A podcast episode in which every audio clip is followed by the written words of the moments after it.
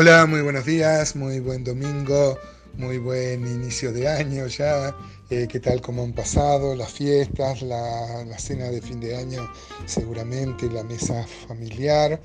Este, bueno, ya empezamos a transitar este 2022 y como lo hacemos cada mañana, ya hace cinco años este, nos vemos la palabra de, Dios.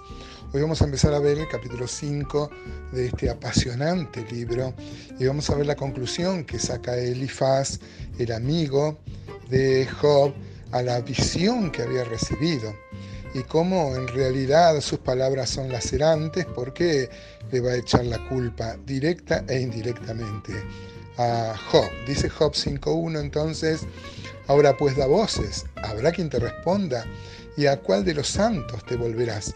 Una vez más encontramos acá un texto que tenemos que verlo dispensacionalmente. ¿Se acuerdan que este, este libro es el primer libro que se escribió de la Biblia? Entonces eh, Elifaz le, dice, Dios te va a responder, habrá quien te responda él o alguno de sus santos. Santos son los ángeles.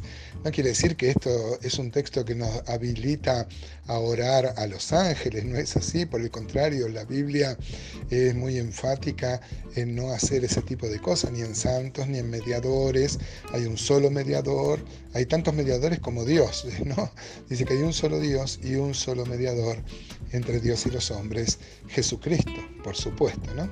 Pero en este tiempo de la revelación, este, se creía eso, que Dios podía comunicar a los ángeles y los ángeles a las personas. Bueno, muchas veces, y vemos acá en los libros de la Biblia, que los ángeles son agentes que mandaban eh, eh, Dios y manda Dios, no es que queremos negar esta realidad ahora, pero no hay una autorización a pedirle a los ángeles alguna explicación, ¿no?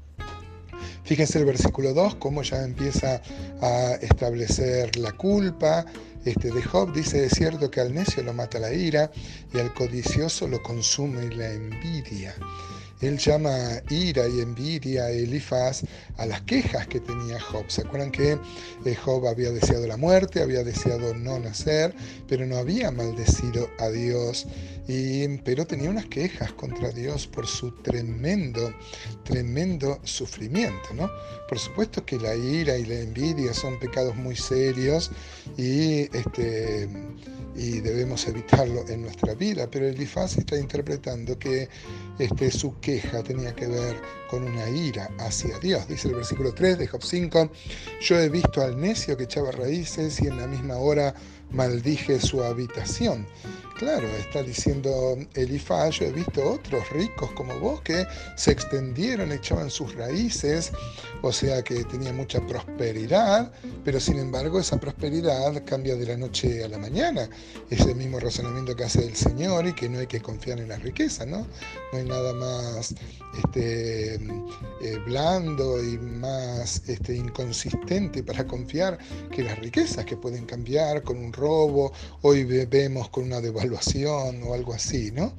Este, por ejemplo, el Salmo 37, 35 decía algo parecido, decía, vi yo al impío sumamente enaltecido y que se extendía como un laurel verde, pero él pasó y aquí ya no estaba, lo busqué y no fue y no fue hallado. Mire el versículo 4 dice, mire qué duro va a ser Elifaz con Job, cómo estas palabras lo van a lacerar el espíritu de Job. Dice el versículo 4, sus hijos estarán lejos de la seguridad, en la puerta serán quebrantados y no habrá quien los libre.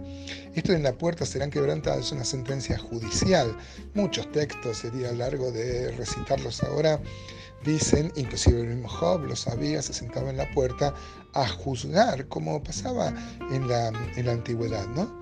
Acá dice, sus hijos estarán lejos de la seguridad y en la puerta serán quebrantados, o sea, eh, serán acusados de maldad. Le está diciendo, en otras palabras, amados hermanos, bueno, tus hijos murieron, pero algo habrán hecho.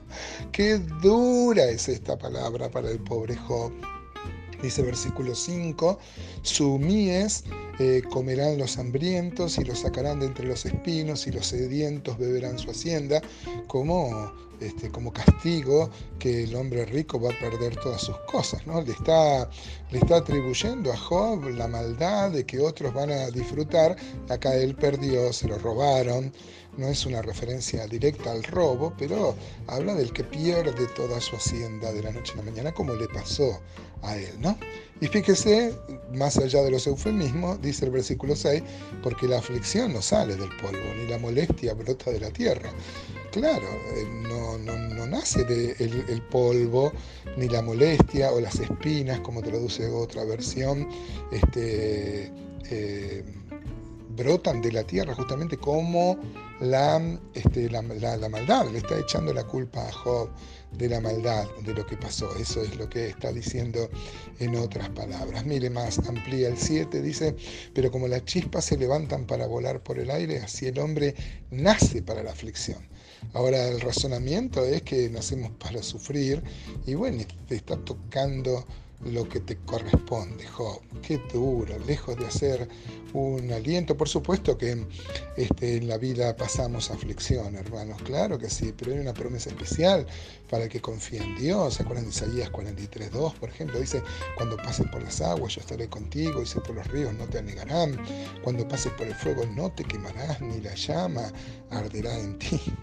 Ahora miren el versículo este, 8, dice, Ciertamente yo buscaría a Dios y encomendaría a Él mi causa, el cual hace cosas grandes e inescrutables y maravillas sin número, que da la lluvia sobre la faz de la tierra y envía las aguas sobre los campos. Mire, como Elifaz, no, tampoco voy a juzgarlo a él, pero como usando un discurso espiritual le dice, mira, vos estás pasando por una aflicción muy seria, yo buscaría, buscaría a Dios.